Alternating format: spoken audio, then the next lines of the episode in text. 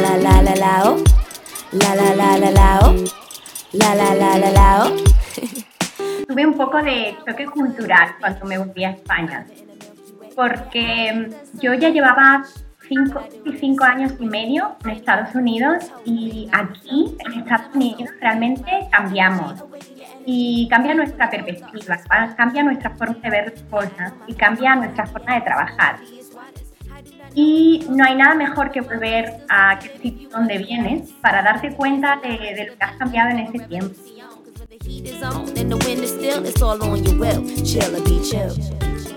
Y cuando volví a España para trabajar dos años en esta empresa farmacéutica, la experiencia fue muy buena.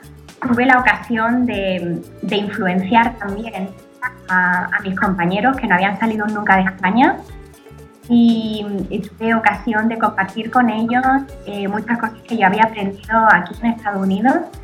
Tuve ocasión de, compartir con ellos otra forma de ver las cosas, otra forma de hacer las cosas y quizá un poco ese ímpetu y esa energía que, tiene la gente aquí en Estados Unidos para implementar nuevas ideas y, para, mover eh, los proyectos con más, con más energía y encontrar soluciones para todos los problemas.